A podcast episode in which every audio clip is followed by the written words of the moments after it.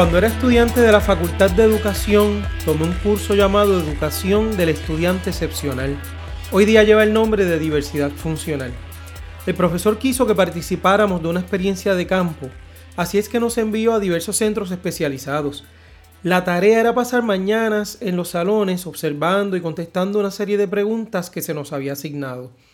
Todo ello sin preguntar a los profesionales a quienes observábamos. Es importante destacar que la universidad arreglaba todos los permisos y garantías para que aquel proceso salvaguardara la dignidad de quienes eran de alguna manera evaluados.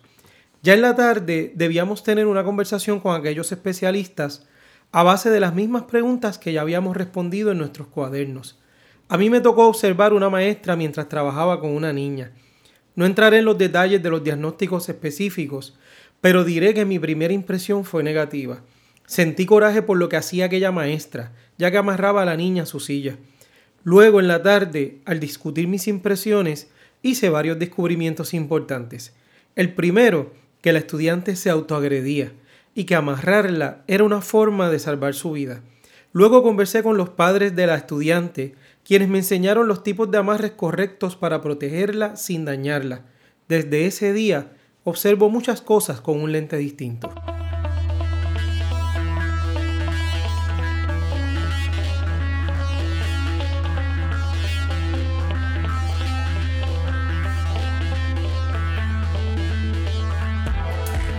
Bienvenidos y bienvenidas a Conversando sobre Educación. Yo soy Eliud Serrano Arroyo. Tengo y agradezco el privilegio de poder compartir relatos, aprendizajes y saberes con ustedes desde esta plataforma. El episodio de hoy habla sobre formas. ¿Pero qué formas? Las formas de amar. Así como usted escucha. ¿Y qué tiene que ver la acción de amar con educación? Pues mucho, yo creo que todo. Quédate con nosotros porque en breve te comparto información interesante sobre las formas de amar. Pero antes, busca nuestro canal de YouTube Conversando sobre Educación, suscríbete y sé parte de nuestra comunidad de aprendizaje.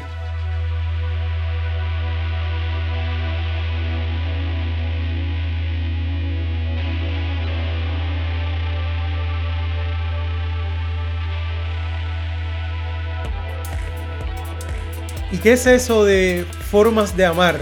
Bueno, cuando fui director escolar me correspondía atender, como, como es de esperarse, las quejas, las preocupaciones, todas las preguntas que tenían padres y madres.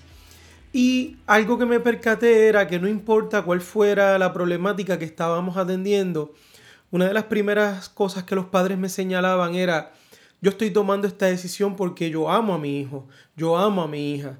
Y cuando yo hablaba con los maestros también, que estábamos atendiendo diversas situaciones dentro de la sala de clase, también me planteaban, yo estoy haciendo esto porque lo amo, porque amo a este estudiante. El problema es que a veces eh, la forma que una persona tenía de amar no era comprendida por la otra. En ocasiones el estudiante no entendía que su padre o su maestro estaba haciendo algo porque lo amaba. A veces era el maestro el que no entendía que el padre estaba tomando alguna decisión porque amaba a su hijo. O a veces era el padre quien no entendía que el maestro o la escuela tomara alguna decisión porque amara a, a sus hijos. Entonces, este balance de lo que significa amar, ¿verdad? Como que no estaba tan claro en las personas. Todos hablamos de amor, todos creemos que está dado lo que es amor, pero parece que no estamos siempre sintonizados en la misma definición de lo que es amar.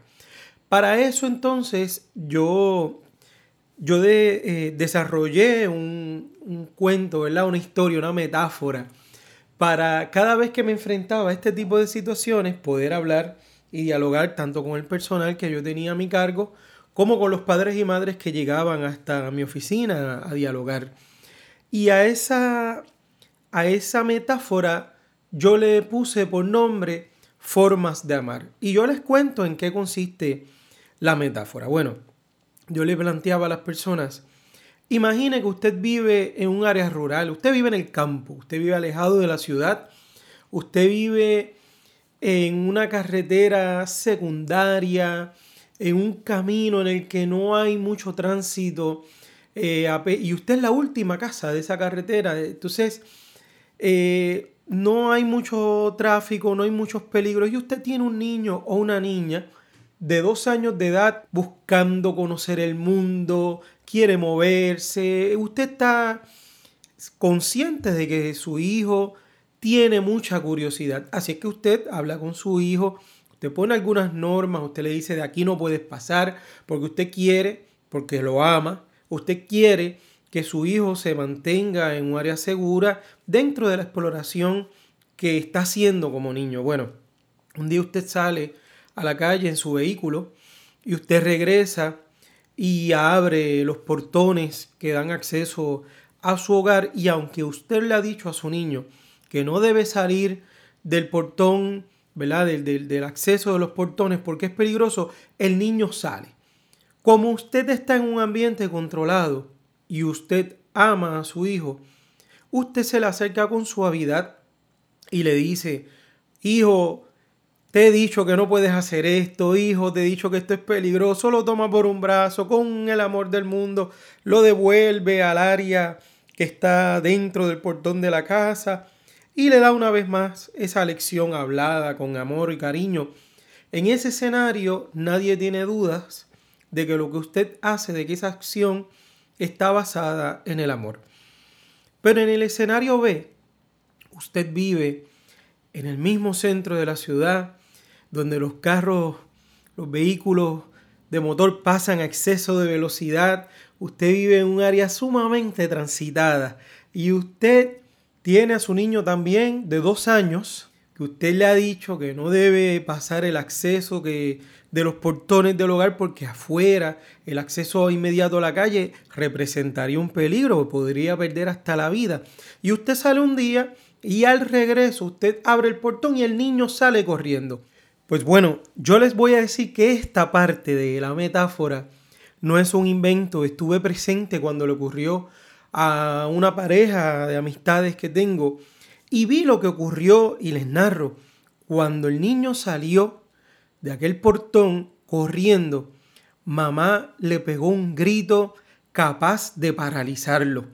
No solo le pegó un grito capaz de paralizarlo, sino que corrió detrás de él y lo lanzó contra el suelo.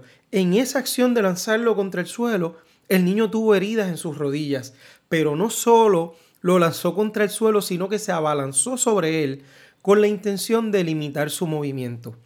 Si usted me pregunta en cuál de las dos situaciones las acciones que tomó mamá y papá fueron por amor, yo les diría lógicamente que en ambas fueron por amor. Pero mi experiencia como educador me dice que todo el mundo está dispuesto a entender que el primer escenario es un escenario lleno de amor, pero no todo el mundo está dispuesto a entender que el segundo escenario es un escenario también de amor. ¿Qué ocurre en el primero y en el segundo? Las acciones son distintas, el objetivo es el mismo, es amar, pero las acciones tienen que ser distintas porque el escenario en el que nos encontramos es distinto. Cuando nosotros queremos tomar acciones por el bienestar de nuestros hijos, por el bienestar de nuestros estudiantes, para que alcancen sus objetivos académicos, para que alcancen sus objetivos de aprendizaje, para que corrijan el rumbo de alguna dificultad que estén teniendo en el proceso, no podemos aplicar estrategias o recetas mágicas estáticas pensando que lo que funcionó en un escenario va a funcionar en el otro. Es importante que como educadores, como padres, como familiares, observemos siempre en qué escenario nos estamos moviendo para tomar la decisión correcta acerca de las acciones que debemos tomar para intervenir positivamente en el proceso de aprendizaje de nuestros niños.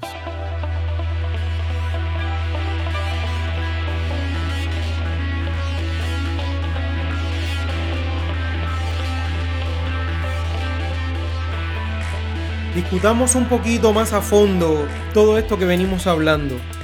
¿Qué implicaciones tiene para mí como persona a cargo de la educación de mis hijos o de los alumnos esto de las formas de amar? Bueno, La primera implicación que tiene es reconocer el balance que debe existir entre perseguir un objetivo de manera rigurosa y establecer flexibilidad en ese objetivo. Esto me trae a la mente un concepto que aprendí hace muchos años, que es el concepto social del péndulo. Y, se habla de que la sociedad y los individuos tenemos comportamientos similares a los de un péndulo. Me explico. Si usted deja un péndulo en el mismo centro, no lo toca, no ejerce ninguna fuerza sobre él, el péndulo permanecerá perfectamente balanceado en el centro. Pero ¿qué ocurre? A veces miramos ese péndulo en el centro y el centro que estamos mirando como que no nos gusta tanto o no nos conviene. Entonces, hacemos un poco de fuerza para moverlo, digamos, a la izquierda, por decir un lado. El punto es que para sostener ese péndulo fuera de su centro, tenemos que hacer fuerza. Y esa fuerza en algún momento nos va a cansar. Cuando descubrimos el cansancio porque estamos haciendo fuerza porque ese péndulo no está en su centro, soltamos el péndulo, pero ahí viene un engaño. Soltamos el péndulo pensando que cuando lo soltemos va a bajar hasta el centro se va a detener en el centro y ahí va a permanecer. Quienes han visto un péndulo funcionar saben que eso no es lo que ocurre. Ocurre que cuando tú lo sueltas, sigue, sigue su camino y se va. Si estaba a la izquierda, se va hasta la derecha. Si estaba en la derecha, se va hasta la izquierda. No quiero casarme aquí, ni con izquierdas ni con derechas. Quiero hablar de los extremos más bien.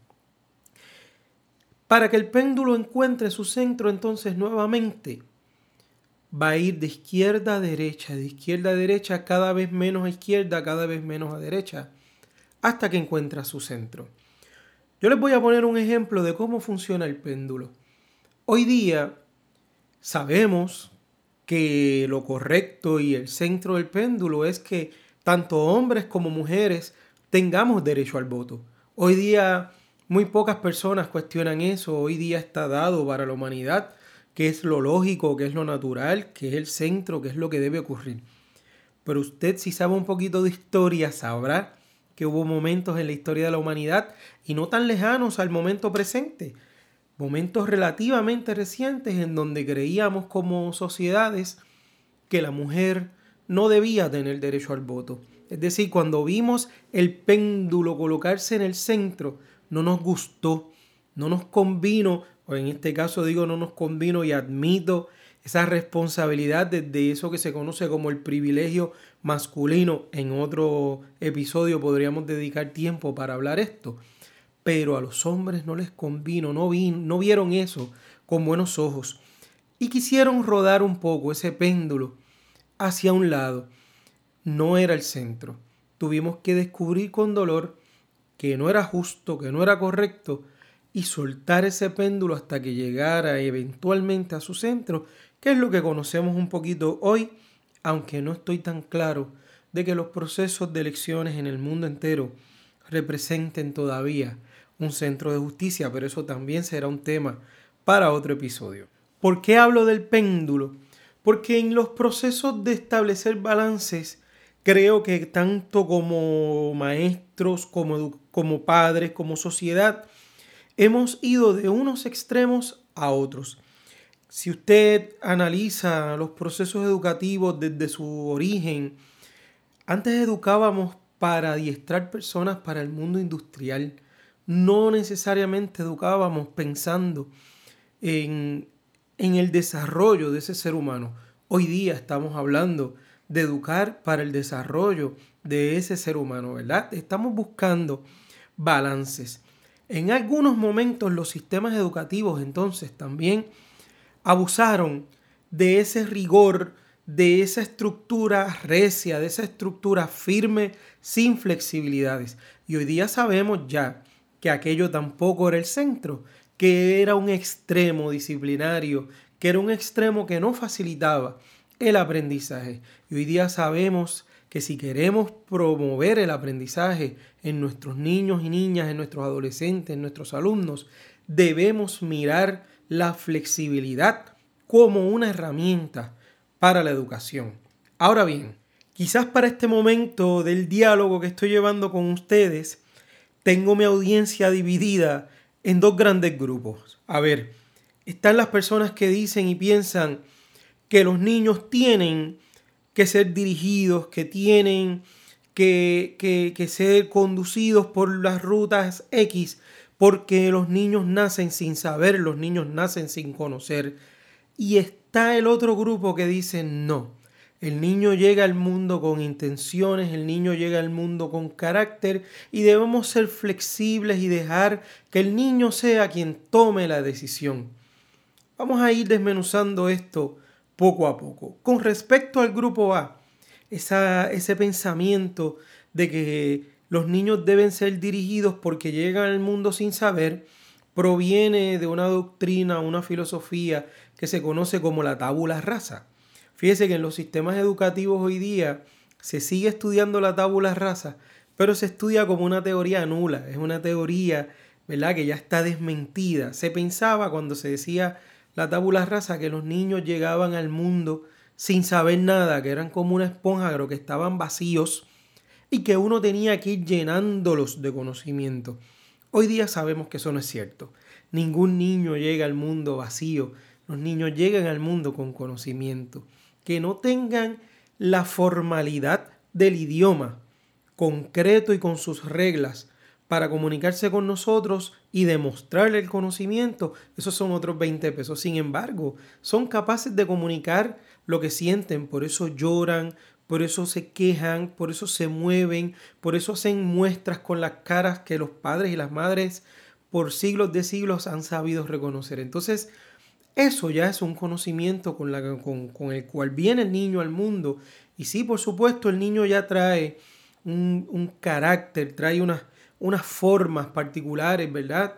En la que el niño va a tender a mirar ese mundo. Así que vacíos no vienen. No nos corresponde a nosotros mirarlos como envases vacíos que tenemos que llenar de conocimiento. Sin embargo, del otro lado, plantear que el niño debe ser totalmente responsable de sus decisiones, ignora también que el aprendizaje es algo que se va construyendo, constantemente se compara la construcción del aprendizaje con un edificio que tiene zapata, que se va poniendo ladrillo sobre ladrillo, y el aprendizaje es así. Los aprendizajes nuevos se van construyendo sobre experiencias previas, es decir, el niño ya trae conocimiento cuando llega al mundo. El niño llega mínimamente con el conocimiento de cómo se sintió en ese vientre materno, cómo fueron algunas experiencias que tuvo cuando estuvo en ese vientre materno. Mínimamente llega al mundo con esas experiencias. Llega con muchas más experiencias inclusive. Pero el punto es que para que un niño pueda ser capaz de tomar decisiones de X nivel, necesita haber acumulado una serie de experiencias. Y en esa serie de experiencias también es importante que los adultos velemos por aquellos límites que están fuera del alcance de su experiencia. Vamos, ¿cómo, se come esto? ¿Cómo, ¿Cómo se dice esto en español sencillo? Pues bueno, vamos a, vamos a explicar un poquito un ejemplo. Cada individuo cuando llega al mundo conoce que su seguridad, por ejemplo, le corresponde a sí mismo. Todos tenemos un instinto de supervivencia, de eso es que estoy hablando. Todos sabemos reconocer cuando estamos en peligro y todos tenemos estrategias para defendernos del peligro desde que somos inclusive bebés.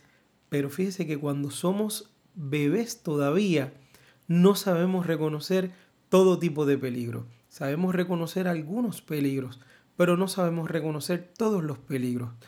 Para eso está la figura del adulto que nos va a ayudar a entender o nos va a ayudar a mantenernos alejados de aquellos peligros que evidentemente no conocemos. En ese sentido, siempre es importante que como adultos establezcamos de dónde a dónde. Y si ese de dónde a dónde son límites. ¿Qué ocurre? Todos los niños, y cuando hablo de niños, hablo de nuestros hijos, de nuestros estudiantes, y aquí tengo que ser claro en establecer que a cualquier edad ocurre este fenómeno, solo que tiene, por supuesto, características diferentes. Pero todos los niños, todos los adolescentes, todos los jóvenes que todavía sean menores de edad, pero que estén a nuestro cargo, van a retar esos límites. Como adultos, muchos de nosotros nos sentimos mal, nos sentimos atacados, nos sentimos, eh, nos sentimos amenazados en ocasiones cuando nuestros hijos y nuestros estudiantes retan ese límite.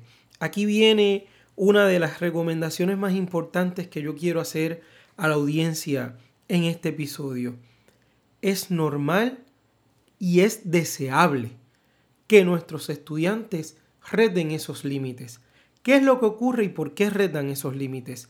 Nuestros estudiantes, nuestros hijos quieren saber si ese límite es real. Fíjese que yo le puedo decir al niño, antes de que salga del portón, volviendo a la metáfora de las formas de amar, yo le puedo decir, no te acerques al portón. Y él va a retar el límite. Y me va a ver a mí, va a leer eso que llaman el body language, el, el lenguaje corporal. Va a mirarme y va a ver que cuando se acerca al portón, yo todavía muestro cierto nivel de relajación y se va a acercar y yo le digo, te estoy diciendo que no te acerques al portón, pero se va a alejar. En el caso cuando el portón se abrió, el niño escuchó que yo grité. El niño vio en mis ojos que no había negociación posible. Ahí es a donde debemos llegar. Debemos permitir que nuestros hijos de alguna manera reten los límites y a eso yo le llamo flexibilidad. Como adulto, yo quiero dejar ese espacio para ver cómo mi hijo, mi estudiante toma decisiones, cuáles son los criterios que está estableciendo para tomar decisiones, hasta dónde está compartiendo conmigo esa decisión de retar ese límite, en qué momento confía más en mí, en qué momento no, porque al fin de cuentas yo estoy haciendo eso porque lo amo, porque quiero su bienestar, pero mi niño sabe que en el último instante su seguridad y las decisiones finales de su vida siempre las estará tomando él y yo como adulto lo mejor que puedo hacer es dotarlo de herramientas para que siempre que tenga que decidir decida de la mejor manera. ¿Qué les estoy diciendo? Mi rol como adulto, llámese maestro, llámese padre, llámese madre, llámese cuidador, no es decidir por nuestros hijos, no es decidir por nuestros estudiantes, es dotarlos con herramientas para que ellos aprendan a tomar decisiones que promuevan su bienestar y el bienestar de aquellos que les rodean. Para ello debo establecer espacios de flexibilidad, pero también tengo que establecer espacios de rigor. Yo como adulto tengo que tener claro, tengo que tener claro mi criterio de hasta dónde representa esta flexibilidad que estoy brindándole a mi hijo una oportunidad de aprendizaje y hasta dónde y en qué momento esa flexibilidad pudiera representar ya un riesgo. Cuando esa flexibilidad representa un riesgo, yo tengo que entonces cambiar de flexibilidad a rigor. Y ahí es donde yo veo que últimamente no estamos teniendo los criterios tan claros. Es decir, o vemos personas, adultos, cuidadores, educadores, padres o madres, que son todo rigor sin reconocer el valor educativo de la flexibilidad, pero también vemos personas que son toda flexibilidad sin reconocer el valor educativo del rigor. Cuando su niño esté expuesto al peligro de muerte sin ser ni siquiera consciente de que está expuesto a morir, como en el caso de que saliera el niño bebé de dos años del portón de su casa, usted tiene que tener rigor. Pero para eso, usted tiene que sentirse claro en su rol de padre, en su rol de madre, en su rol de cuidador y en su rol de maestro. Los niños serán niños y su rol es retar los límites. Cuando estén retando el límite que ya no debe ser retado, cuando estén retando el límite que representa peligro para ellos, sea firme, dele regalo de amor a su hijo o a su hija, dele regalo de amor a su estudiante, de demostrarle hasta aquí porque te amo, hasta aquí porque es seguro para ti y dele esa oportunidad de que su estudiante, de que su hijo, de que su hija pueda reconocer en su mirada, en su acción, en sus palabras, hasta dónde.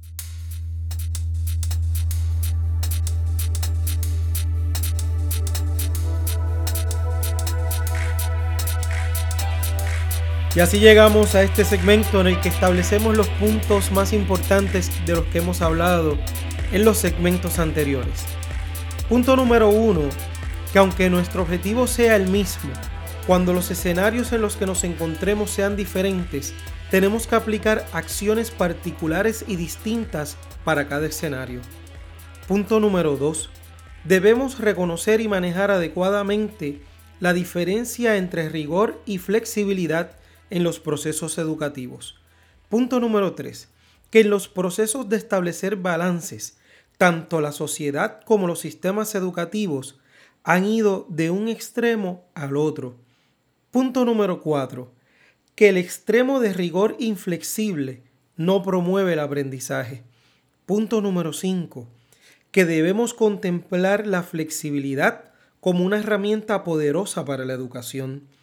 Punto número 6 que el ser humano llega a este mundo con conocimiento, pero igual debemos crear escenarios que ayuden a expandir ese conocimiento a base de experiencias. Punto número 7. Que es deseable que los estudiantes reten los límites y no debemos sentirnos amenazados por ello. Número 8. Que debemos dotar a nuestros hijos y alumnos con herramientas que les ayuden a decidir por el bienestar de ellos y de los que les rodean. Y punto número 9, que nuestro rol como adultos es tener claros nuestros criterios y comunicar de manera efectiva hasta dónde. De esa manera, nuestros hijos y estudiantes podrán tomar lo que necesiten de nosotros para formar sus propios criterios.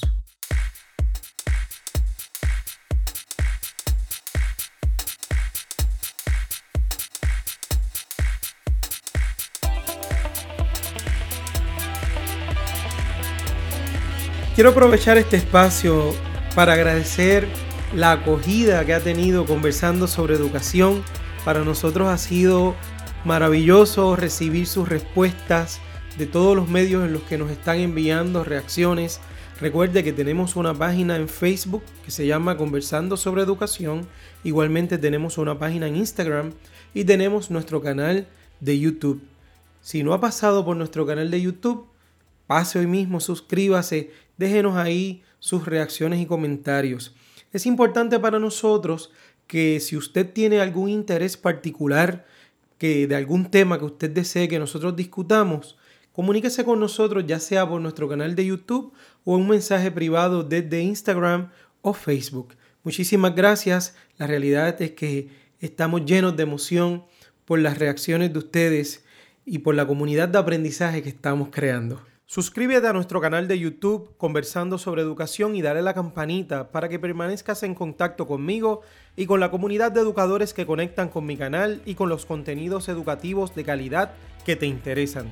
Yo soy Eliud Serrano Arroyo y esto es Conversando sobre Educación. Música Josué Reyes, fotografía Tomás Vargas, Arte Angélica Guzmán, revisión y edición de guiones Mariela García, revisión de episodios Juliet Moreno, edición y dirección del programa Eliud Serrano.